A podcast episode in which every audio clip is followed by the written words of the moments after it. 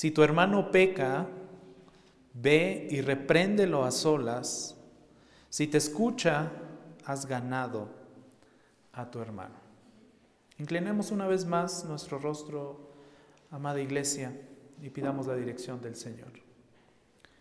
Padre, una vez más rogamos, rogamos, Señor, tu dirección para poder entrar a este pasaje, Señor, con humildad, con un corazón, Señor, contrito, dolido, con un corazón que nos permita ver el proceso que tú has dado a tu iglesia, Señor, para restaurar a un hermano, para restaurar a aquel que se ha descarriado, para restaurar a aquella oveja perdida, Señor, como tú lo enseñas en tu palabra y en la parábola que tenemos en este pasaje de la Escritura.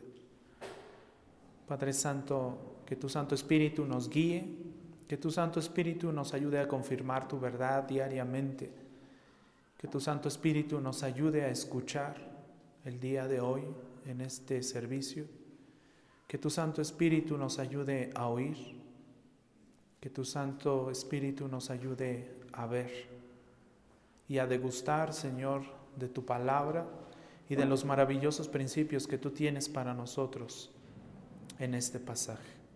Te damos gracias en el precioso sacrificio de nuestro Señor Jesucristo. Amén.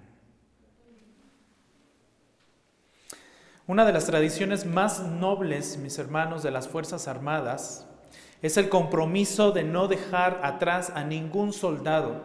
Cuando las Fuerzas Armadas van avanzando y avanzando y avanzando en la situación en la que se encuentran de guerra, tienen el compromiso de no dejar solo a ningún soldado. De la misma forma, debiéramos nosotros hacer todo lo posible por buscar a los perdidos. De la misma forma debiéramos hacer nosotros como iglesia lo mismo y todo hasta lo imposible por liberar al prisionero de su pecado, por ayudar a aquellos que están heridos, por ayudar a aquellos que necesitan ser restaurados por causa de su pecado. El Señor mismo y aún la iglesia primitiva buscó a los perdidos. ¿Para qué? Para recuperarlos, para restaurarlos. De la misma forma, aquí en este pasaje de Mateo 18, vemos que el Señor busca a los perdidos. El Señor es el pastor buscando a una oveja descarriada. Noten lo que dice el versículo 12, y es que para entender adecuadamente, y es que de hecho todo el capítulo 18 es un todo. Para comprender adecuadamente estos versículos clave que hemos leído ya, versículos 15, 16, 17, en específico, hablando de los pasos de la disciplina, es necesario que también entendamos todo el contexto que se nos marca desde el versículo 1 del capítulo 18 hasta, hasta el último versículo, que es el 35, donde se nos termina hablando del perdón. Estos pasajes, estos eh, momentos de este capítulo 18 no pueden estar separados. Deben de leerse como un todo, por supuesto. El día de hoy no pretendo abarcar los 35 versículos, pero sí hablar un poco del contexto. En Mateo 18, versículo 12 dice, ¿qué les parece? Estoy leyendo la nueva Biblia de las Américas. ¿Qué les parece? Si un hombre tiene 100 ovejas y una de ellas se ha descarriado, ¿no deja las 99 en los montes y va en busca de la descarriada? Y si sucede que la haya, en verdad les digo que se regocija más por esta que por las 99 que no se han descarriado. Esta parábola es hermosa porque nos muestra, y Jesús nos está enseñando a través de esta parábola, cómo es Dios y cómo actúa el Señor, Dios Todopoderoso. Verso 14. Así, no es la voluntad del Padre que está en los cielos que se pierda uno de estos pequeñitos. No es la voluntad del Padre que uno de estos se pierda. Note, la parábola no nos permite ver un gran principio bíblico expuesto en toda la Biblia, desde Génesis hasta Apocalipsis. El Salmo 100 en el versículo 3 dice lo siguiente, pueblo suyo somos y oveja de su prado, y ovejas de su prado. El Salmo 23, 1 nos dice, el Señor es mi pastor, nada me faltará. Isaías 40, 11 nos dice que Él, Dios, apacentará su rebaño. Juan 10, 11 nos dice, yo soy el buen pastor y el buen pastor su vida da por las ovejas. Hebreos 13, 20 nos dice que es llamado el gran pastor de las ovejas. Primera de Pedro 5, 4 lo llama el príncipe de los pastores. Y aquí ahora en Mateo 18, del 1 al 14, el tema de Jesús es el amor de Dios por los pequeños en la fe, por aquellos que se han descarriado, por, por aquellos que están en camino de perdición. En Mateo 18, versículos 12 al 14, Jesús explica que busca a los pequeños que se descarrían. Están perdidos dentro de la casa de Dios por ciertos momentos aunque podrían llegar a estar perdidos fuera. Se pierden temporalmente, se pierden parcialmente. Con esta parábola Jesús nos invita a pensar en los descarriados. Jesús, Jesús nos estimula a pensar en esas ovejas perdidas, descarriadas, que han perdido el rumbo. Deberíamos rescatar a un hermano que peca. Deberíamos rescatar a ese hermano que se descarría. Esto es un servicio difícil, pero es muy necesario, porque es un principio bíblico. Dios quiere que todo pequeño que le pertenece por fe sea regresado. Este pasaje nos enseña cuatro cosas esenciales sobre el cuidado de Dios por su pueblo. En primer lugar, encontramos que Dios se preocupa por nosotros individualmente, por cada uno de nosotros. Una vez una multitud apretó y empujó a nuestro Señor Jesucristo por todos lados. Y entonces nuestro Señor Jesucristo preguntó, ¿quién ha tocado mi ropa? ¿Quién me ha tocado? Los discípulos le respondieron, ¿ves que la multitud te oprime? ¿Ves que hay mucha gente rodeándote y aún así preguntas, ¿quién me ha tocado? Esta historia la vemos en Marcos capítulo 5. Jesús insistió, preguntó quién había tocado su ropa, quién había tocado su manto, para que una mujer saliera de entre toda la gente y le confesara que ella había sido la que le había tocado. La bendición para esta mujer fue que fue sanada de una enfermedad por la que venía sufriendo ya por muchos años. Más tarde, cuando Jesús pasó por Jericó, la multitud era tan densa que un hombre tuvo que subir a un árbol, un hombre llamado Saqueo, tuvo que trepar a este árbol para verlo. Cuando Jesús llegó a él, lo llamó y le dijo, hoy debo quedarme en tu casa. Esto lo vemos en Lucas capítulo 19. Entonces Jesús nos redime a uno por uno. Jesús va por las ovejas una por una. Jesús llama a los que han de ser suyos uno por uno, tal como lo hizo con esta mujer y tal como lo hizo con Saqueo. Un segundo punto que es necesario que conozcamos e identifiquemos en este pasaje del versículo 12 al 14 es que Dios nos busca cuando nos extraviamos. Jesús nos busca cuando nos extraviamos y además termina la obra que comienza con nosotros. Por eso el apóstol Pablo en su carta a los filipenses les tiene que recordar y decir lo siguiente, estoy convencido, estoy completamente seguro, estoy convencido, estoy convencido precisamente de esto, dice Pablo, que el que comenzó en ustedes la buena obra, la perfeccionará hasta el día de Cristo Jesús.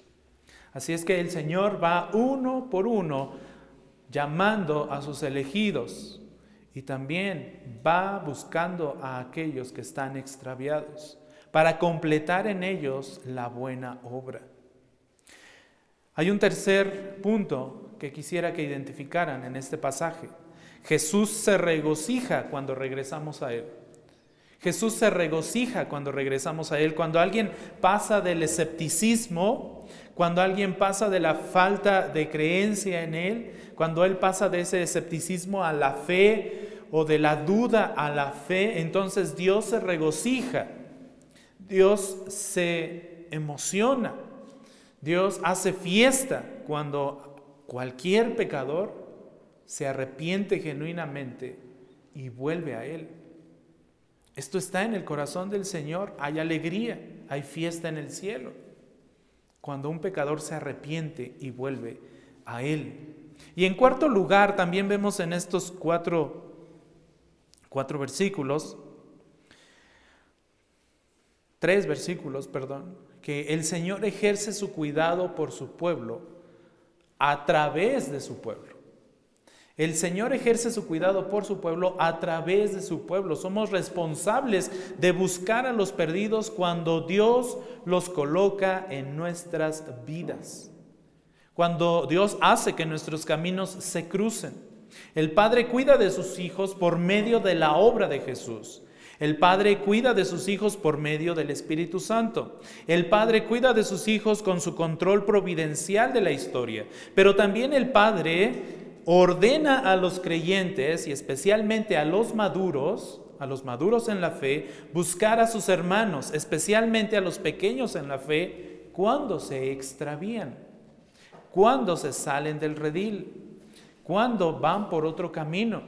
Es por eso que Pablo también es muy, muy claro a, a los Gálatas en el capítulo 6, versículo 1, cuando les dice, hermanos, Hermanos, por favor, aún si alguien es sorprendido en alguna falta, si se dan cuenta que alguien está pecando, si se dan cuenta que alguien está cometiendo pecado, ustedes que son espirituales, ustedes que ya son maduros en la fe, restáurenlo en un espíritu de mansedumbre, en un espíritu de mansedumbre, mirándote a ti mismo no sea que tú también seas tentado.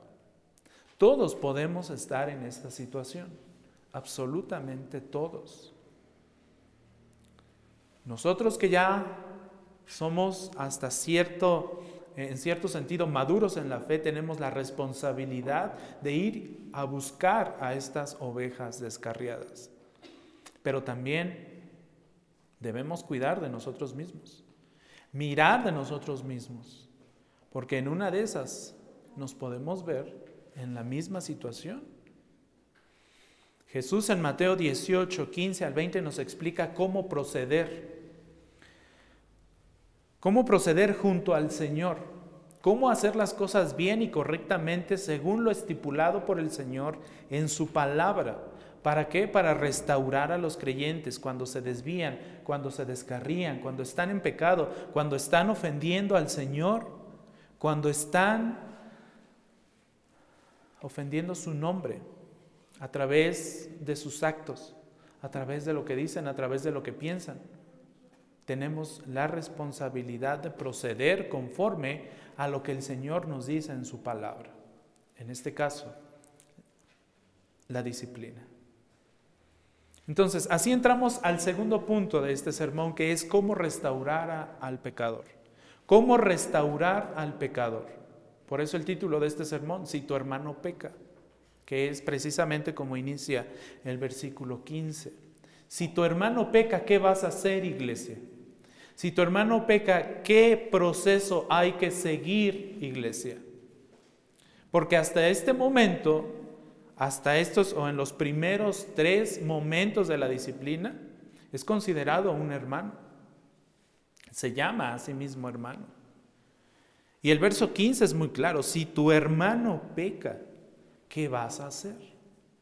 A partir de aquí se enumeran cuatro momentos en la disciplina, o cuatro pasos.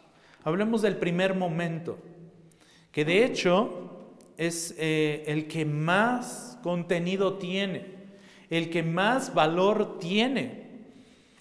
Mateo 18:15 dice, si tu hermano peca, ve y repréndelo a solas. Si te escucha, has ganado a tu hermano. La Reina Valera 60, si no mal recuerdo, dice, por tanto, ¿cierto?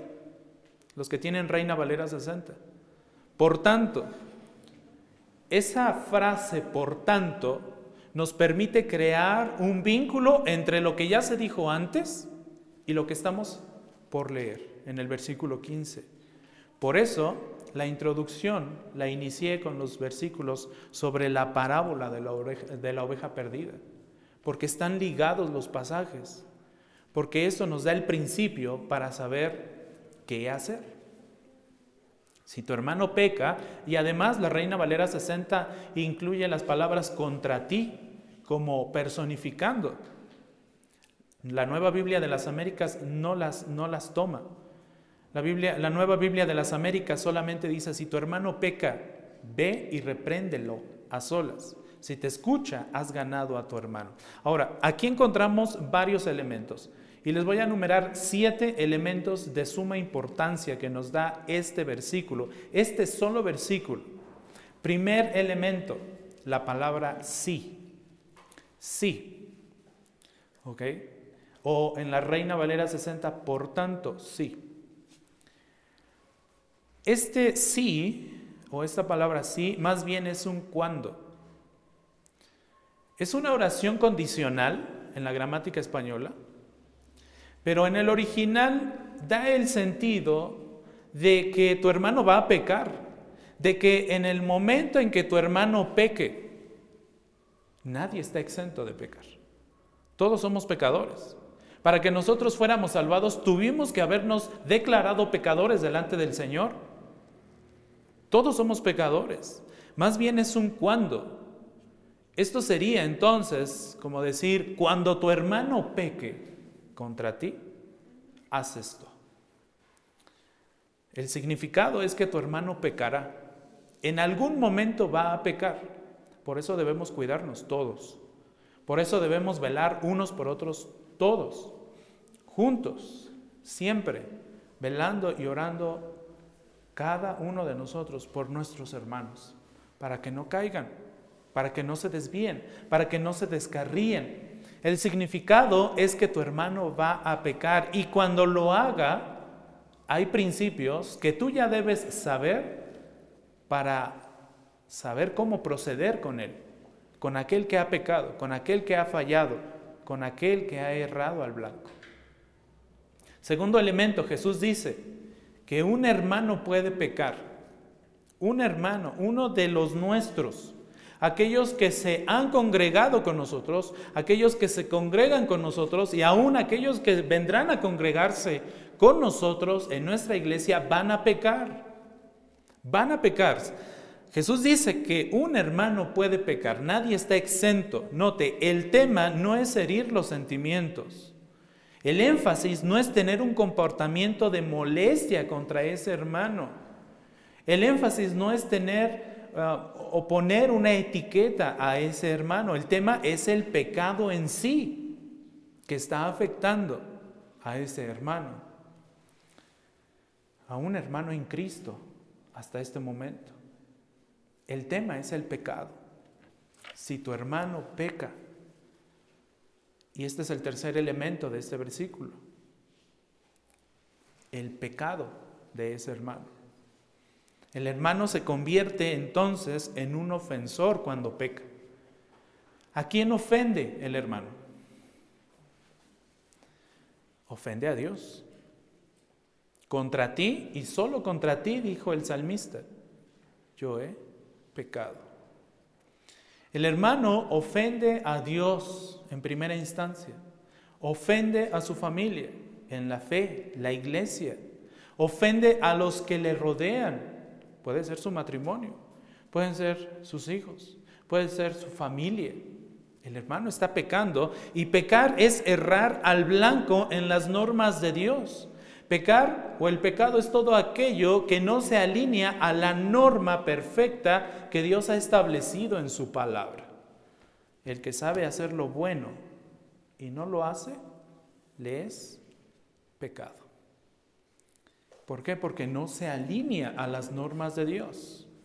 Hierra al blanco en cuanto a las normas, estatutos, principios y enseñanzas de la palabra de Dios. Pecar es agraviar la santidad de Dios. Pecar es insultar la santidad de Dios. Es corromper también la santidad personal. Cuando yo peco, estoy corrompiendo mi santidad como hijo de Dios. Y también estoy corrompiendo la santidad del pueblo de Dios, de la iglesia en general, del pueblo mismo que Dios ha elegido. Cuando un hermano peca, se convierte en una persona que debe experimentar disciplina. Así lo dice la escritura. Cuando un hermano peca, ese hermano debe experimentar disciplina. Todo hijo de Dios debe ser confrontado cuando peca. Todo, absolutamente todo hijo de Dios. No importando la posición que tenga dentro de una congregación, ni siquiera importando si es el pastor o no. Puede ser un pastor, puede ser un diácono, puede ser un servidor o puede ser el hermano más pequeño de nuestra congregación. Todo hijo de Dios debe ser confrontado cuando peca contra Dios. Noten lo que dice la primera carta a los Corintios en el, en el versículo 6 del capítulo 5. Primera carta a los Corintios, capítulo 5, versículo 6 dice, la jactancia de ustedes no es buena. ¿No saben que un poco de levadura fermenta toda la masa? ¿No saben que un poco de levadura leuda toda la masa, como dice Reina Valera 60? Contamina un poquito de corrupción, un poquito de pecado puede llegar a contaminar a toda la congregación. Por eso es importante que todo hijo de Dios sea confrontado con su pecado. Sea confrontado con su pecado. Debemos notar como cuarto elemento en este versículo 15, la palabra contra ti, que aparece en la Reina Valera 60. En la Biblia de las Américas o Nueva Biblia de las Américas no aparecen estas dos palabras, contra ti. No aparecen en los manuscritos más antiguos, más tempranos, no están ahí. Pero el hecho de que hayan sido añadidas estas palabras un poco más tarde eh, en la historia, y cómo se fueron reescribiendo o copiando los, los rollos, los originales de la palabra de Dios, el hecho de que hayan sido añadidos más tarde tampoco afecta el significado y mucho menos el contexto del pasaje. La idea es que somos responsables de actuar cuando alguien peca contra nosotros o cuando somos testigos del pecado de un hermano contra otro. Somos responsables en ese momento.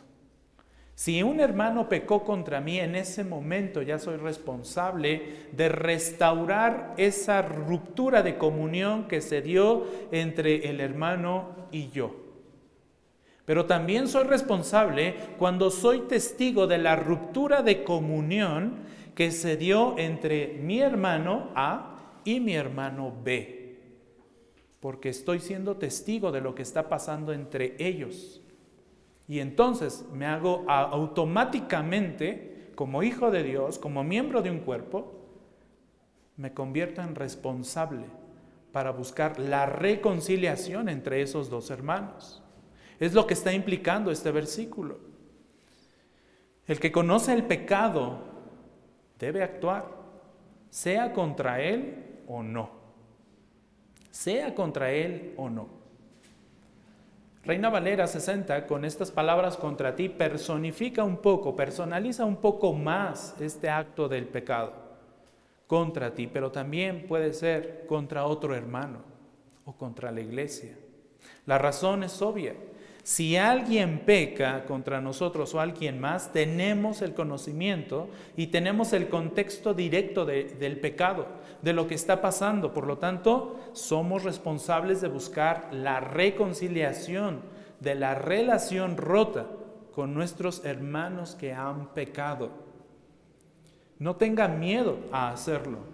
Es su responsabilidad como hijo de Dios. Si alguien peca contra usted en particular, vaya y arregle las cosas.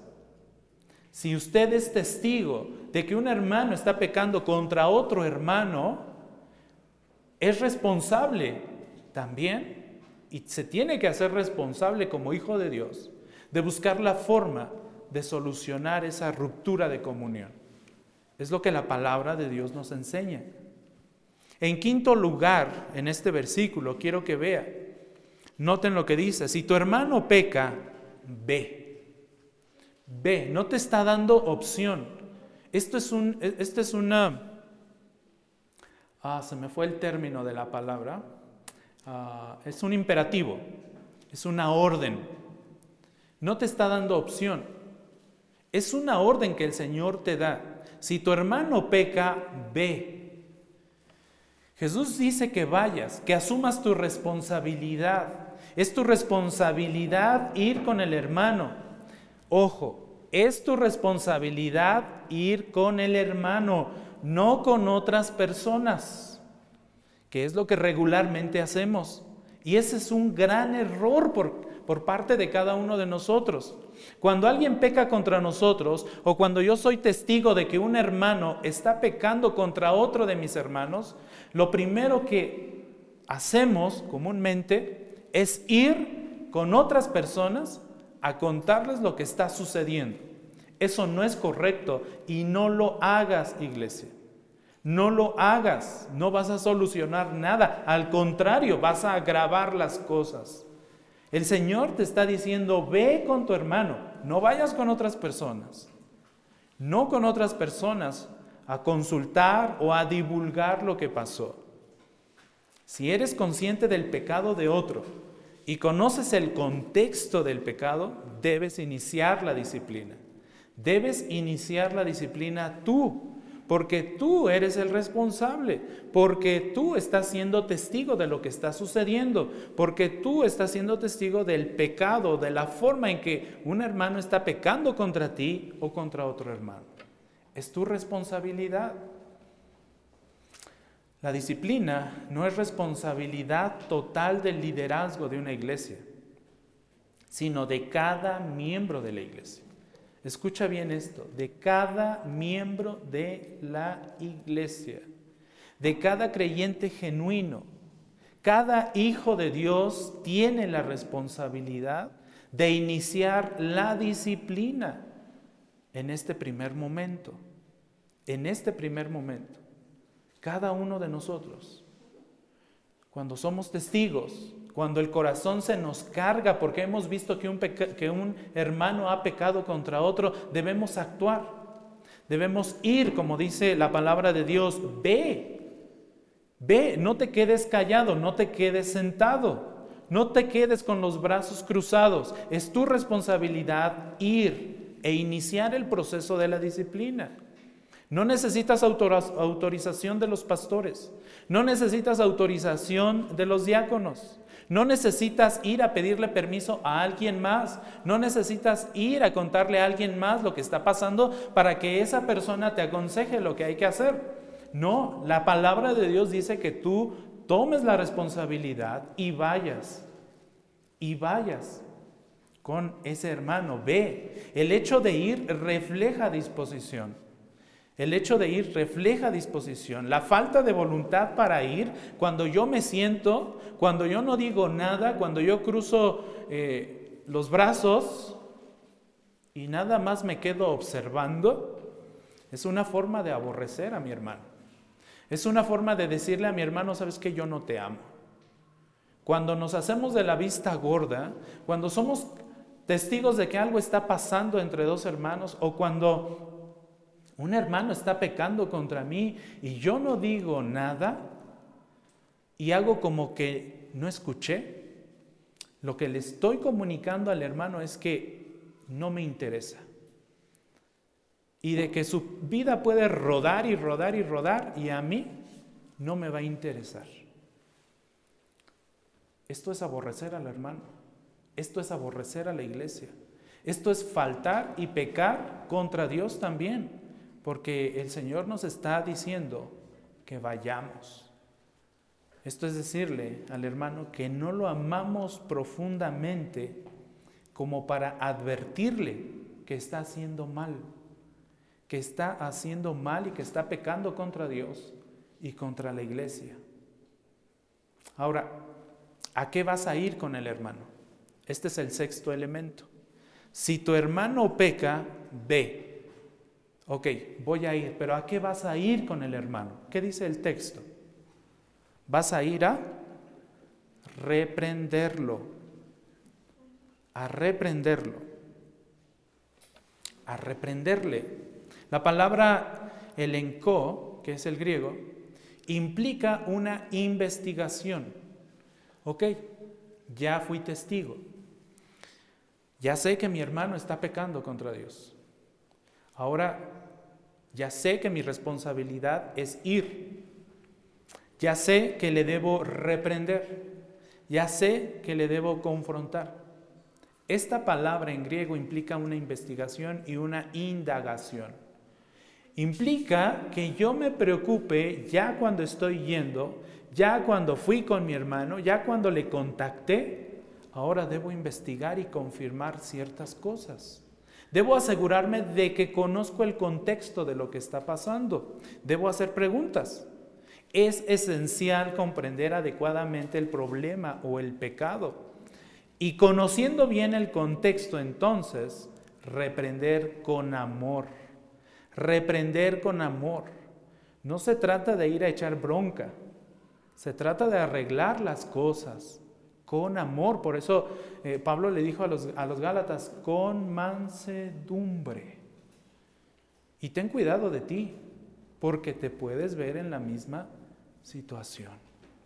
Con mansedumbre, con amor, sabiendo que es un hermano, sabiendo que es parte de las ovejas de Dios, sabiendo que es parte de esas 100 ovejas y que esa oveja es la única que se está descarriando y hay que ir por ella para regresarla con las 99.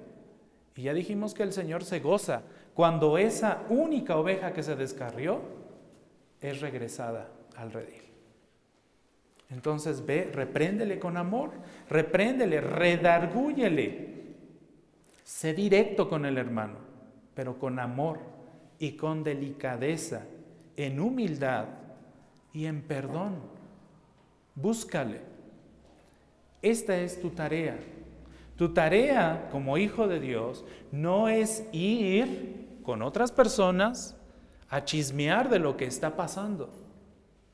No es ir a consultar con alguien más y que ese alguien más te aconseje de cómo actuar. No, tu tarea es ir y redarguir y confrontar y reprender a tu hermano en amor y delicadeza. Investiga, conoce el contexto, conoce lo que está pasando. Tal vez oíste mal, Tal vez lo confundiste, pregúntale al hermano. Por eso Gálatas 6.1, lo vuelvo a decir, hermanos, aun si alguien es sorprendido en alguna falta, ustedes que son espirituales, ustedes que son capaces de comprender mejor las situaciones porque ya conocen ciertos principios bíblicos, entonces restáurenlo en un espíritu de mansedumbre, mirándote a ti mismo, no sea que tú también seas tentado.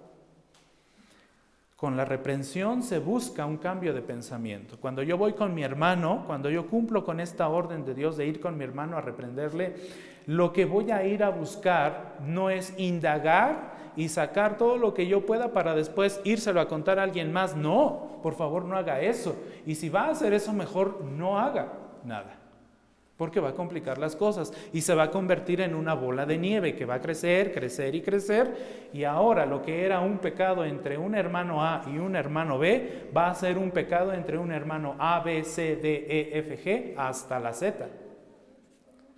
No complique las cosas, cumpla con lo que el Señor le está pidiendo.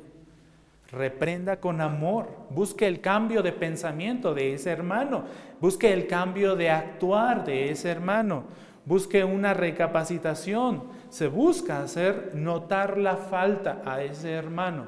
Eso es lo que debe buscar usted cuando va con el hermano. Que él note su falta, que él note su pecado y que no pueda vivir con ese pecado. Literalmente es cargar al hermano aún más que sienta el, peso de su pecado y que ese peso no lo deje estar en paz para que vaya con el Señor y se arrepienta. El objetivo es restaurarlo. El objetivo es restaurarlo. Y para lograrlo, déjeme decirle una cosa, tenemos y debemos tomar la escritura. No por nada la Biblia dice claramente en la, en la segunda carta que Pablo escribe a Timoteo en el capítulo 3, versículo 16, y muchos se saben este versículo, dice toda la escritura. Y note que dice toda, desde Génesis hasta Apocalipsis. Toda la escritura es inspirada por Dios y toda esa escritura en su totalidad es útil te va a ser útil, hermano, para cuando vayas con el hermano que está descarriado. Con esto debes de ir. Con esto debes de ir. Por eso también es vital que tú conozcas esto. Si no conoces los principios bíblicos, ¿cómo es que vas a ir a redarguir? ¿Cómo es que vas a ir a confrontar? ¿Cómo es que le vas a hacer notar al hermano su pecado? Toda la escritura es inspirada por Dios y es útil para enseñar, noten esto, es útil para reprender, que es de lo que estamos hablando con la disciplina, es útil para corregir, es útil para cambiar la mente de nuestro hermano descarriado, es útil para corregir la conducta de nuestro hermano descarriado, es útil para cambiar el pensamiento de nuestro hermano descarriado, es útil para instruir, en justicia. Es útil para encaminar a nuestro hermano, a esa oveja perdida, en el camino correcto delante de Dios. La palabra señala la falta, la palabra señala el pecado, la palabra nos hace ver cómo hemos ofendido o la forma en que hemos ofendido a Dios y a nuestros hermanos, por supuesto. Todo debe ser examinado en base a esto. Solamente así lograremos que el hermano sea consciente de su pecado. Esto debe hacerse lo más pronto posible, lo más pronto posible para evitar rencores, para evitar resentimientos, para evitar amarguras, lo más pronto posible, si es posible el mismo día, la siguiente hora. Si eso pasó hoy a la una de la tarde, y lo puedo hacer a la una con un minuto, hágalo en el momento. No nos debemos apresurar a condenar, podemos hacer preguntas, permitiendo que el hermano ofensor aclare la situación. Debemos hacer preguntas, debemos conocer el contexto.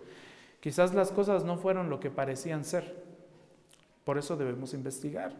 Podemos decir, me pareció que hiciste esto o me pareció que dijiste esto. ¿Estoy en lo cierto? ¿Entendí bien? ¿Entendí bien lo que dijiste? ¿Me he perdido de algo? ¿Puedes explicarme realmente qué fue lo que pasó? Eso es lo que debemos hacer en este primer paso. Es esto lo que hizo Dios cuando Adán y Eva pecó, cuando Adán y Eva pecaron, perdón. ¿Ustedes recuerdan qué pasó después de que ellos pecaron? Después de que comieron del fruto. Cuando el Señor vino a ellos, no les lanzó acusaciones. Cuando el Señor vino a ellos, no los condenó de inmediato. Hubo un castigo. Pero antes de todo eso, el Señor hizo preguntas.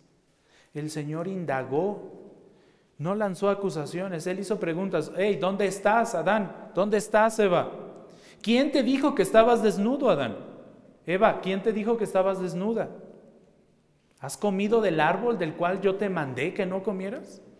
¿Había notado esas preguntas? ¿Había notado ese proceso indagatorio de parte de Dios hacia Adán y Eva? Es lo mismo que nosotros tenemos que ir a hacer cuando uno de nuestros hermanos peca. ¿Qué está pasando?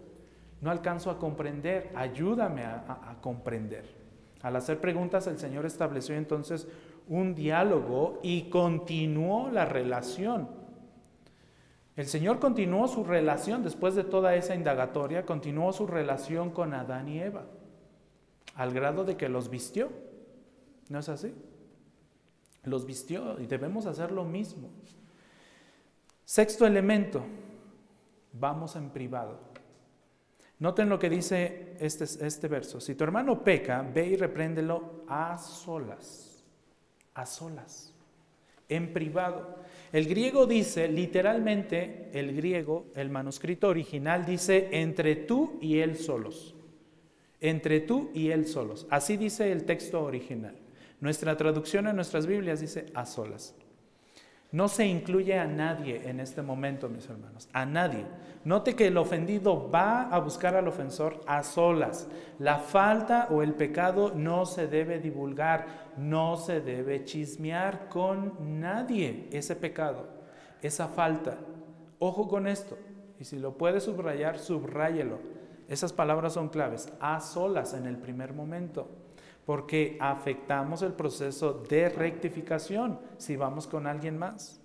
Afectamos el proceso de confesión, de arrepentimiento y de restauración también. Y como les decía hace rato, si no vamos a solas y empezamos a involucrar a alguien más que no tiene por qué estar involucrado, entonces el problema se va a hacer más grande el pecado se va a hacer más grande. La ofensa será más grande delante de Dios.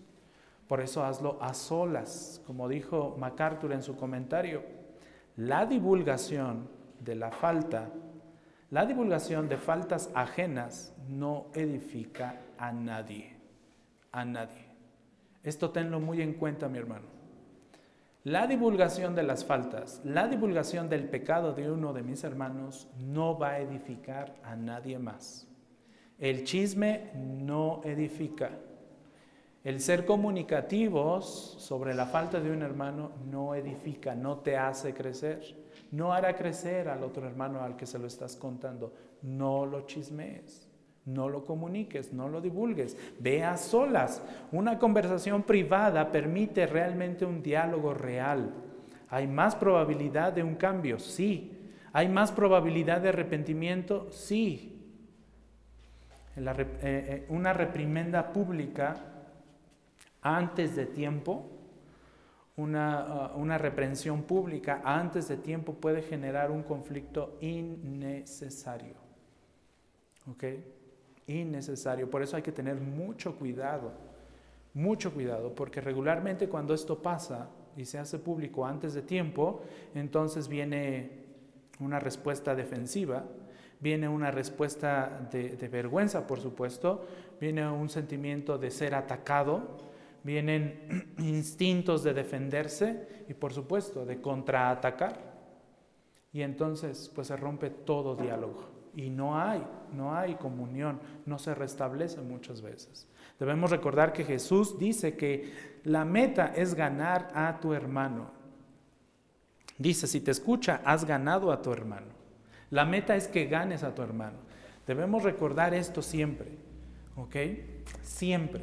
Y ese es el, eh, eh, el séptimo elemento de este versículo 15. Si te escucha, si tu hermano te escucha, ya has cumplido con estos seis elementos, ya estás en el siete, ya cuando estás con él hablando, si ese hermano te escucha, te atiende, se arrepiente, entonces le has ganado. No debe confundirse aquí y, por supuesto no debe interpretarse como que le has salvado, como muchas veces se utiliza la frase voy a ganar almas, ¿no? Como diciendo voy a salvar, voy a salvar almas nosotros no salvamos a nadie. El que salva es el Señor. Nosotros no. Aquí la palabra ganar más bien es, si te escucha, has restaurado, has ayudado a que la vida de tu hermano sea restaurada. Has ayudado a que la comunión que tu hermano rompió sea restaurada con Dios y por supuesto con el cuerpo de Cristo. Ese es el sentido de estas palabras. No lo vas a ganar, no lo, no lo vas a salvar tú, no, eres, no somos nadie para salvar a, a nadie. No podemos salvarnos a nosotros mismos. El único que salva es Dios, pero sí podemos ser herramientas usadas por Dios para que un hermano descarriado sea restaurado.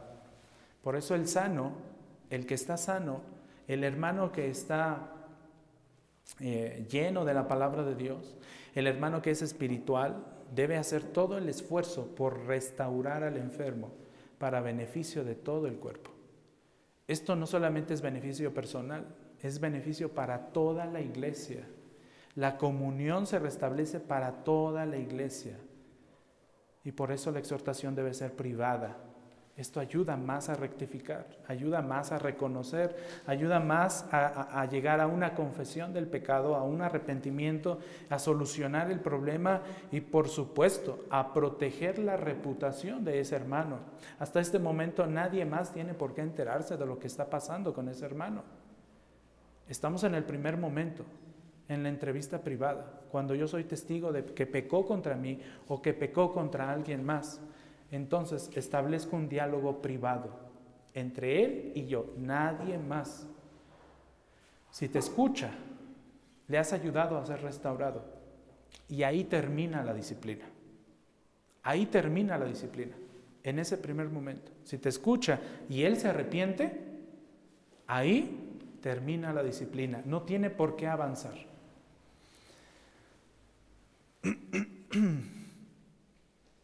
Dice Santiago 5, 19 al 20, hermanos míos, si alguien de, entre ustedes se extravía de la verdad y alguien le hace volver, es esto precisamente lo que está marcando el versículo 15 de, de Mateo 18. Si alguien de entre ustedes se extravía de la verdad y alguno le hace volver, sepa que el que hace volver a un pecador del error de su camino, salvará su alma de muerte y cubrirá multitud de pecados. Otra vez está hablando de la restauración. Estoy dejando que el Señor me utilice para restaurar a uno de mis iguales como hermanos. Con esto se crea un vínculo maravilloso y, y si usted lo ha experimentado y si usted ha recibido ayuda de parte de un hermano de la iglesia en cualquier situación que usted haya tenido, seguramente, seguramente notará que se creó un vínculo y que usted, al ser ayudado, más tarde cuando la, situación se solucione, tiene o tendemos a tener en nuestro pensamiento y en nuestro corazón eh, en mucha estima a ese hermano que nos ayudó a resolver la, situación, que nos ayudó a, arrepentirnos delante del Señor. Y lo tenemos en gran estima porque el vínculo se ha creado, porque la comunión se ha hecho más fuerte. Porque entonces ya vi que mi hermano realmente al venir a confrontarme y al venir a hacerme ver mi pecado, me ha dicho que me ama y que me ama de verdad y profundamente. Y ese vínculo es maravilloso, es maravilloso. Cuando se crea eso y se llega a ese momento, entonces la disciplina termina en este primer momento. Por eso cada uno de nosotros debe estar abierto a recibir corrección amorosa por parte de cada uno de nosotros, cuando se requiera. Esto de verdad que es maravilloso. Después de todo, hemos confesado que somos pecadores y que necesitamos de la gracia de Dios y que necesitamos ser más y más cada día más humildes delante de Dios. Cuando alguien venga delante de nosotros y nos diga, estás pecando así, oye, vi esto, dale las gracias. Dale las gracias a ese hermano porque te está demostrando que te ama. Te está demostrando que te ama. Y esta es la voluntad de Dios. Sed santos, porque yo soy santo. Cuando un hermano viene delante de ti y te dice, estás pecando así, mi hermano, por favor, arrepiéntete, corrige tu camino, ven con las otras 99. Te está diciendo, ojo, porque el Señor ha dicho que seas santo, como Él es santo. Hazlo pronto, hazlo pronto, no te quedes con los brazos cruzados. Pero hay un segundo momento en el versículo 16 dice en nuestras Biblias, pero si no te escucha, lleva contigo a uno o a dos más para que toda palabra sea confirmada por boca de dos o tres testigos. Este es el segundo momento de la disciplina. Ya fuiste con el hermano, no te escuchó, perseveró en su pecado, no quiso obedecer, no quiso saber de lo que tú le fuiste a decir con la escritura, no quiso reconocer su pecado, no quiso arrepentirse, entonces vamos al segundo momento. Al segundo momento de la disciplina. Si no te escucha, entonces ve con, con dos o tres más contigo. Si nuestro hermano escucha y se arrepiente, ganamos a esa persona. Le ayudamos a ser restaurada. Pero si no, vamos al siguiente paso. Y este principio del versículo 16 es tomado realmente del Antiguo Testamento, específicamente de Deuteronomio, versículo ah, Deuteronomio 19, verso 15. Esto ya había sido dado y enseñado en la ley antiguo testamentaria. Deuteronomio 19, 15 dice lo siguiente: No se levantará un solo testigo contra un hombre por cualquier iniquidad o por cualquier pecado que haya cometido. El caso será confirmado por el testimonio de dos o tres testigos. Entonces, ¿habrá una segunda reprensión? Sí. ¿Habrá un segundo momento en que el hermano va a ser llamado? Sí, pero ahora con testigos en el diálogo. Porque el primer momento no funcionó. Yo fui, le confronté, le hice ver su pecado, no quiso reaccionar, no se quiso arrepentir, no abandonó su pecado, entonces corresponde, según la escritura, a ir con testigos, para que esos testigos sean precisamente testigos del diálogo que se dé. Esos testigos tampoco van a condenar, esos testigos tampoco van a señalar, esos testigos van a dar una, una segunda oportunidad, van a dar una segunda posibilidad de rectificar el camino, de arrepentirnos y de restaurar al hermano. Con dos o tres testigos se previenen acusaciones falsas. Con dos o tres testigos se previenen acusaciones frívolas. Con dos o tres testigos se previene la contención. Se previenen los pleitos. Con dos o tres testigos se previenen las envidias, las venganzas, el rencor, las calumnias. Por eso la palabra de Dios dice, se cubrirán multitud de pecados. Por eso es importante seguir el proceso que la palabra de Dios dice. Idealmente, esperamos no tener que llevar a varios testigos. Y, por eso me tardé un poco más en el versículo 15, enumerando los siete elementos de este versículo 15, porque es precisamente eh, en donde idealmente debe parar el proceso de la disciplina. ¿sí? Esperamos no tener que llegar a, varios, llegar, a, llegar a tomar con nosotros a varios testigos e ir con el hermano. Esperamos que el pecador preste atención y se corrija en el primer momento. Sin embargo, si el primer momento de restauración fracasa, si no hay una atención, si no hay un arrepentimiento, debemos involucrar testigos. Estos serán testigos del pecado, serán testigos del diálogo, serán testigos de que ese hermano no se quiere arrepentir. Básicamente es lo que nos enseña el verso 16. Verso 17. El verso 17 dice, y si rehúsa escucharlos, ¿qué pasa? Dilo a quién? Dilo a la iglesia. Ya estamos en el tercer momento. Primer momento, voy yo con mi hermano a solas. No quiso arrepentirse, voy al segundo momento. Ahora voy con testigos. Ahora vamos a, buscar su restauración entre varios, entre dos o tres. Regularmente aquí, aquí entra el cuerpo de liderazgo de la iglesia. Aquí entran los pastores de la iglesia. Y si con ese segundo momento no hay arrepentimiento, entonces vamos al tercer momento. Dilo a la iglesia. Lo que hace, un momento acabamos de experimentar nosotros aquí en Iglesia Cristiana Ixtlahuaca. Dilo a la iglesia. Este principio está también expresado por Pablo en su primera carta a Timoteo en el capítulo 5, versículo 20. Primera carta de Timoteo, capítulo 5, versículo 20 dice, a los que continúan en pecado, a los que continúan en pecado, repréndelos en presencia de todos, para que los demás tengan temor de pecar. Es el mismo principio. Aquí ya se incluye a toda la iglesia. Y hay una razón también de por qué la iglesia debe conocer esto, de por qué la iglesia debe ayudar, por supuesto. Este tercer momento, eh, en este tercer momento, si, si el pecador, eh, si el hermano persiste en estar en rebeldía, la iglesia debe ocuparse. La iglesia debe ocuparse de ese hermano. Debe mostrar también amor por ese hermano, para ir en búsqueda de él. Y por supuesto, esto también ayuda a que la iglesia en general, a que toda la congregación, como lo dice Pablo a Timoteo, también tema, tema pecar contra el Señor. Esto es muy importante.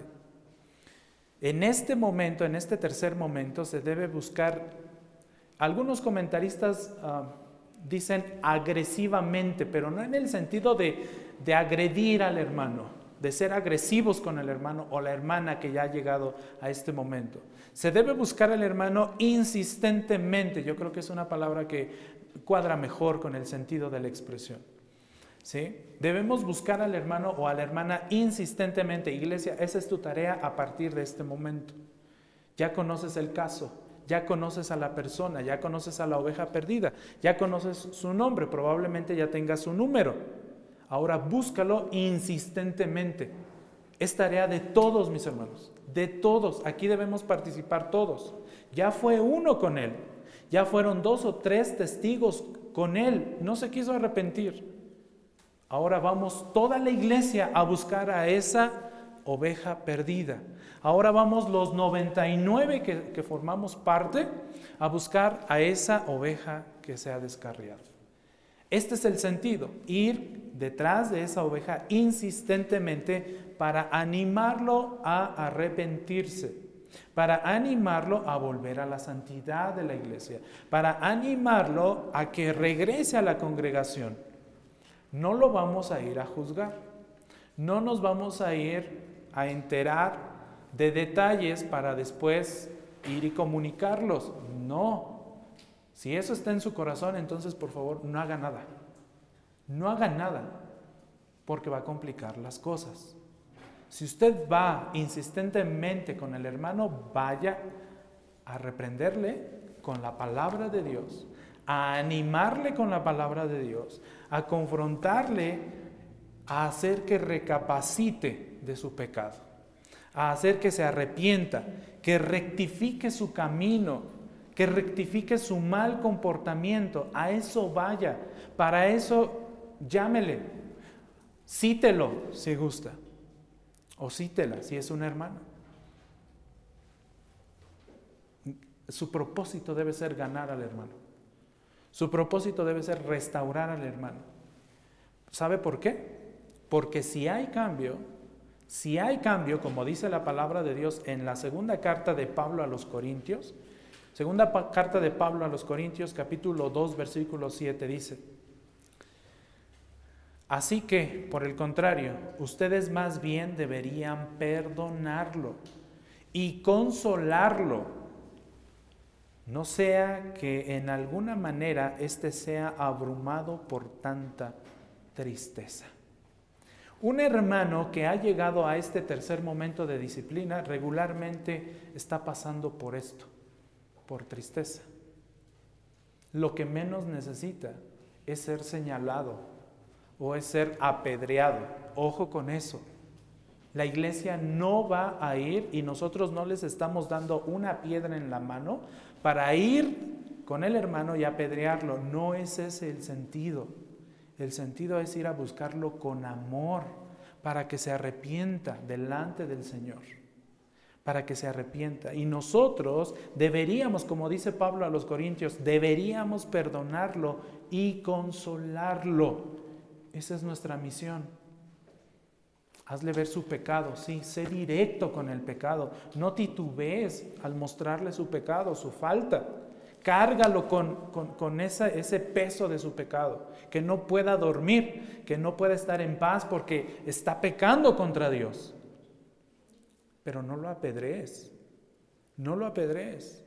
Mucho menos divulgues lo que Él está viviendo. El Señor está con nosotros, Él lo ha prometido. y él podría estar pasando por mucha tristeza. Si esto no funciona, dice la palabra de Dios en el verso 17, ya fui a solas con él, no se arrepintió. Ya fui con testigos, no se arrepintió. Ya fue toda la iglesia a buscarlo con un espíritu de mansedumbre, de amor, de misericordia, de gracia, y no se arrepintió. Entonces viene un cuarto momento, versículo 17. Y si rehúsa escucharlos, dilo a la iglesia. Y si también rehúsa escuchar a la iglesia, entonces sea para ti como el gentil y el recaudador de impuestos. Si alguien permanece aún sin arrepentirse, la iglesia debe verlo como un gentil y como un recaudador de impuestos. La reina Valera dice publicano. Publicano es lo mismo que recaudador de impuestos. El último paso es excluirlos de la iglesia. A él, a él o a ella, dependiendo, según sea el caso. El último, el último paso es separarlos de la iglesia, es limitarles la comunión con la iglesia. Recuerden, hace rato leíamos, un poco de levadura, ¿qué pasa? Leuda, contamina, echa a perder toda la masa. Por eso hay que verles como gentiles y recaudadores de impuestos. Ahora, es importante, porque aquí podríamos llegar a una confusión. Los gentiles y publicanos eran vistos con desprecio por los judíos. Ojo, no es ese el sentido tampoco aquí. El sentido no es que lo desprecies o que lo veas con desprecio. El sentido, lo que Jesús está enseñando aquí, Jesús no les está diciendo aquí a los discípulos que deben despreciar o tratar mal a los que aún no se arrepienten. Él dice, trátalos como personas que están fuera de la comunión. Trátalos como personas que están fuera de la, fuera de la comunión y el compañerismo de la iglesia. Como tratarías a cualquier otro incrédulo. Tampoco se trata, ojo, repito aquí, no se trata de mirar con desprecio a nadie. Se trata de tratarlo como a cualquier otra persona más que no ha creído en el Evangelio. Quien esté libre de pecado, que tire a qué. ¿Quién de nosotros podría tirarla? Nadie. Nadie. Se trata de tratarlo como tratarías a cualquier incrédulo. Por eso Pablo en su carta a los romanos, en el capítulo 16, versículo 17 y 18, dice lo siguiente. Dice Pablo, les ruego hermanos, les ruego, amada iglesia, que vigilen a los que causan disensiones y tropiezos contra las, enseñanzas que ustedes aprendieron y que se aparten de ellos, porque los tales son esclavos, no de Cristo, nuestro Señor, sino de sus propios apetitos y por medio de palabras suaves y lisonjeras engañan los corazones de los ingenuos. Pablo también ah, en su segunda carta a los tesalonicenses, en el capítulo 3, versículo 6, dice lo siguiente, ahora bien hermanos, les mandamos en el nombre de nuestro Señor Jesucristo que se aparten de todo hombre que ande desordenadamente y no según la doctrina que ustedes recibieron de nosotros. Es decir, excomúlgalos. No les permitas la comunión con la iglesia. No pueden disfrutar de la comunión de la iglesia. Los creyentes sin arrepentirse deben ser excluidos. No deben disfrutar del compañerismo ni del ánimo de la iglesia en este cuarto momento. Pero siempre, ojo iglesia, siempre debemos mantener la esperanza de la reconciliación. Siempre debemos dejar las puertas abiertas para exhortarle y reprenderle. La escritura nos manda a que no le demos entrada a la comunión, pero no nos dice que le aborrezcamos. No nos dice tampoco que le condenemos Simplemente nos está diciendo, apártate de él y trátalo como tratarías a cualquiera otra persona que no ha creído en el Evangelio. ¿Cómo lo tratas? Predicándole el Evangelio. Predícale la palabra de Dios para que se arrepienta, porque no ha creído. Aunque dijo en un momento que era cristiano, no ha creído esa persona. No ha creído. Debemos mantener esta, esta esperanza. Si hay contacto en este cuarto momento, si hay contacto con esa persona, debe ser solo para molestarle. Solo para eso. Si me voy a ver con esa persona en este cuarto momento, debe ser solamente para exhortarle al arrepentimiento. No para tener comunión como la tenía antes, cuando disfrutaba de la comunión con la iglesia. En ese sentido, queda excluido.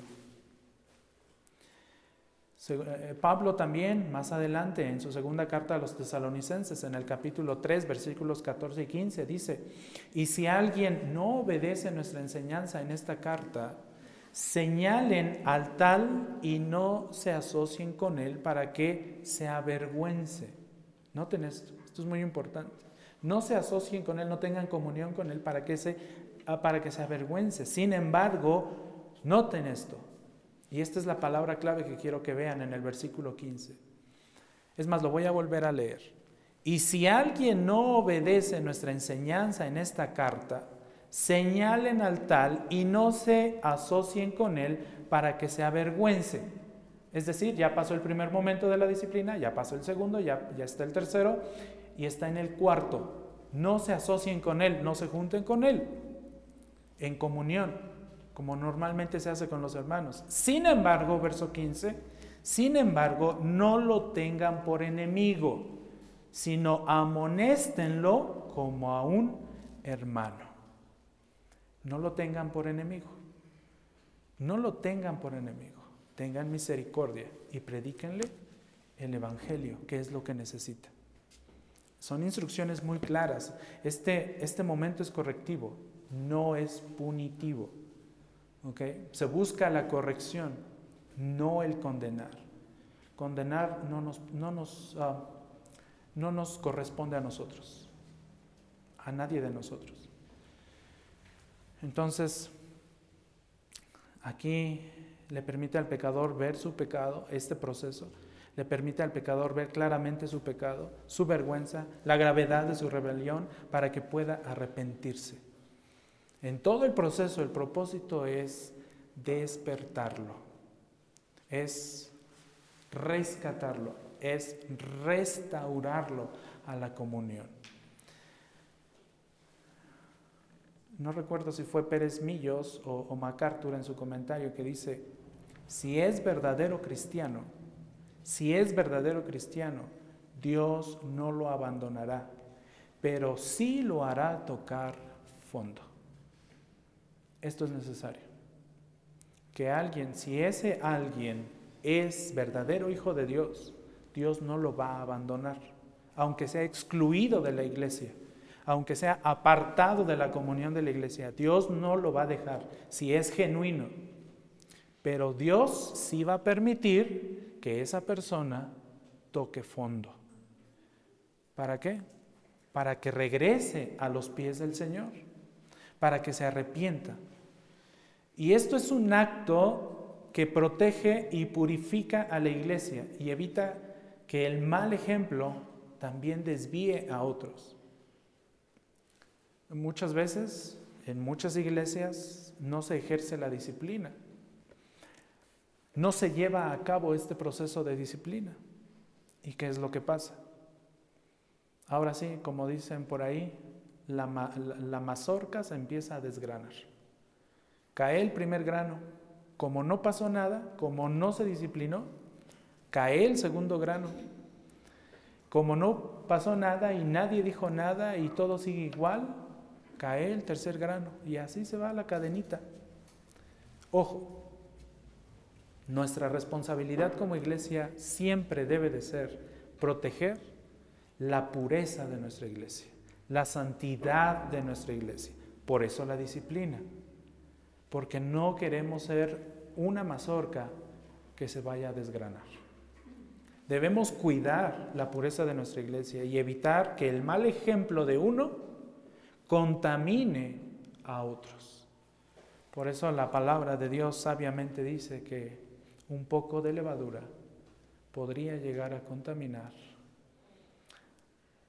o eh, leuda toda la masa. Nuestra responsabilidad es cuidar de esta santidad y es el propósito de la disciplina. ¿Hay respaldo en esto? ¿Tenemos respaldo en esto? Claro que sí, y lo vemos a partir de los siguientes versículos. Versículo 18. En verdad les digo que todo lo que ustedes aten en la tierra será atado en el cielo, y todo lo que desaten en la tierra será desatado en el cielo. Además, les digo que si dos de ustedes se ponen de acuerdo sobre cualquier cosa que pidan aquí en la tierra, les será hecho por mi Padre que está en los cielos. Porque donde están dos o tres reunidos en mi nombre, ahí estoy yo en medio de ellos. Jesús coloca una gran responsabilidad y, créanme que es una gran responsabilidad la que tienen los líderes de una iglesia en el proceso de la disciplina. Es una gran carga y Jesús la ha puesto sobre los líderes. Es una responsabilidad muy pesada, pero Jesús aseguró a la iglesia su presencia con ella. Si recuerdan, hace un momento les dije que el proceso de la disciplina iniciaba con cada uno de nosotros, ¿cierto? Al ir yo con mi hermano, al hablar con él. Todos somos responsables, todos. Y Jesús aseguró estar con nosotros desde ese primer momento de la disciplina, cuando yo voy con mi hermano. Jesús está con nosotros en el segundo momento de la disciplina. Jesús está con nosotros en el tercer momento de la disciplina. Y si no hay arrepentimiento, Jesús también está con nosotros en el cuarto momento de la disciplina, que es la decisión de excluirlo de la comunión. Esta es la promesa que vemos aquí. En verdad les digo que todo lo que ustedes aten en la tierra será atado en el cielo y todo lo que desaten en la tierra será desatado en el cielo. Jesús promete que los juicios de los eh, encargados de la disciplina reflejarán sus propios juicios. Miren, aquí en este versículo, la palabra atar, cuando ustedes leen en sus Biblias, todo lo que ustedes aten en la tierra, también puede ser traducido como prohibir prohibir. También así lo pueden leer en sus Biblias. Todo lo que ustedes prohíban en la tierra será permitido en el cielo. Porque la palabra atado, eh, perdón, todo lo que ustedes, ah, lo leí mal, todo lo que ustedes permitan en la tierra será permitido en el cielo. Y la palabra desatar también puede traducirse, o soltar puede traducirse como permitir. Entonces podríamos leer el versículo así, y todo lo que permitan en la tierra será permitido en el cielo. En otras palabras, todo lo que los encargados de la disciplina prohíban o permitan, ya habrá sido respaldado por Cristo. Es importante aquí notar también el verbo será que encontramos en este versículo. En verdad os digo, todo lo que prohíbas en la tierra será. Ese verbo será está traducido en nuestras Biblias en un futuro, ¿cierto? Será. Pero en el original no está en futuro. Debe ser traducido como ya ha sido. Ya ha sido un algo que ya fue autorizado antes. Entonces, este versículo podría leerse, en verdad les digo, que todo lo que ustedes prohíban en la tierra, ya ha sido prohibido en el cielo. Y todo lo que ustedes permitan en la tierra, ya ha sido permitido en el cielo. ¿Me di a entender? Este es el sentido del versículo y este es el respaldo que tenemos de Dios, de Cristo, del Espíritu Santo.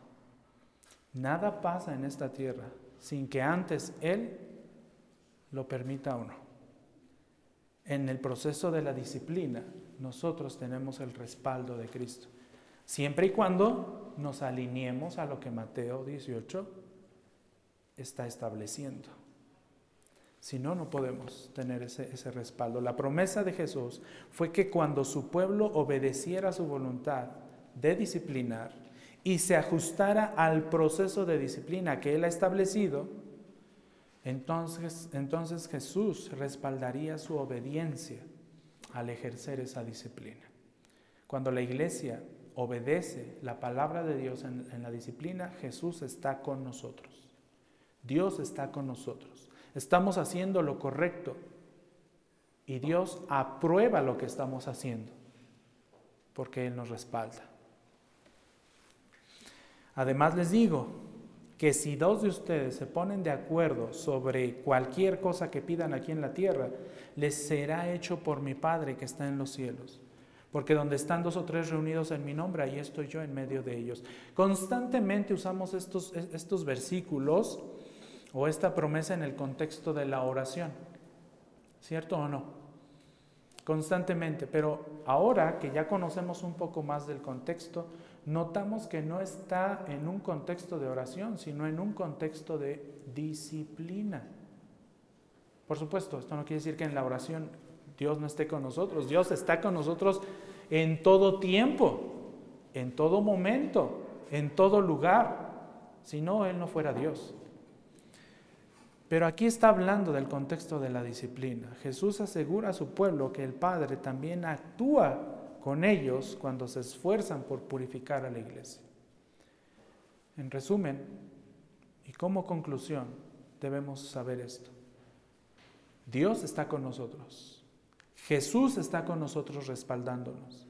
El Espíritu Santo está con la iglesia, con cada uno de nosotros también, en el proceso de la disciplina.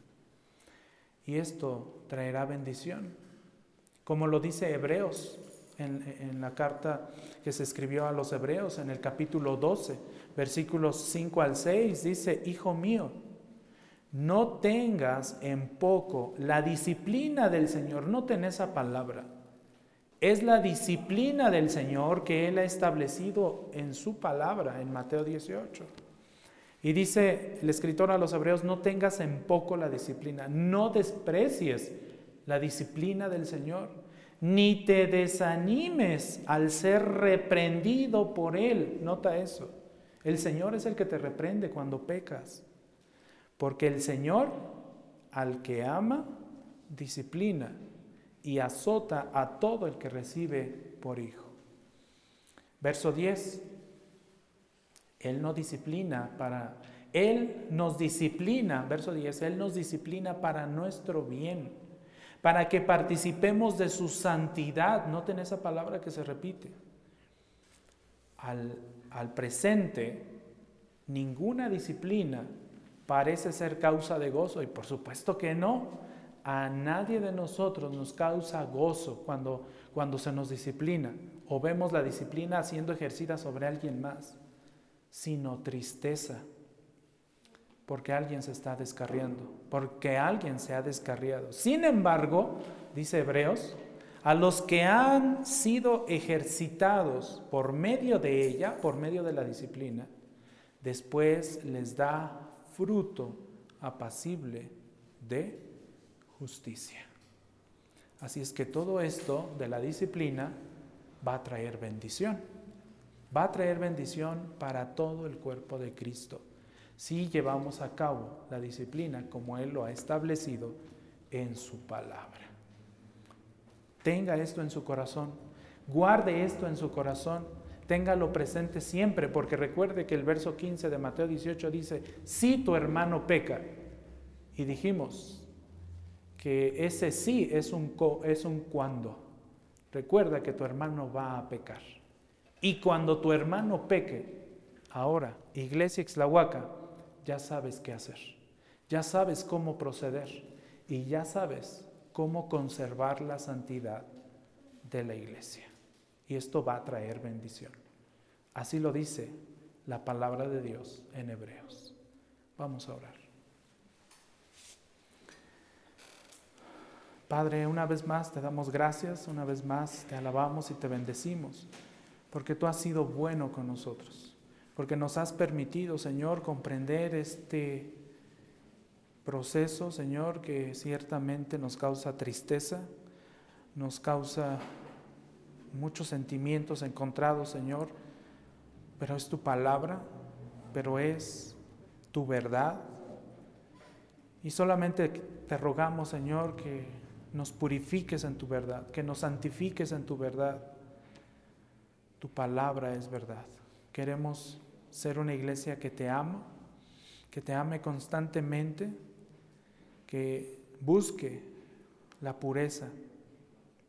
Por eso oramos constantemente también como iglesia por la santidad de, nuestra, de, nuestro, de este cuerpo, Señor, que, al cual nos has llamado como hijos tuyos. Gracias por tu palabra, gracias por ser tan explícito, Señor, al darnos estos principios, para que aprendamos a vivir como tú lo has establecido, para que aprendamos como iglesia también a ejercer la disciplina como tú la has establecido, que no actuemos en base a nuestras emociones, que no actuemos en base a nuestro propio entendimiento, que no actuemos en base a lo que cada uno de nosotros cree que es lo mejor, sino que actuemos siempre con base en tu palabra. Sabemos que llevando esto a cabo obtendremos grande, grande bendición. Te alabamos y te bendecimos porque tú eres santo, santo, santo. En Cristo Jesús oramos. Amén.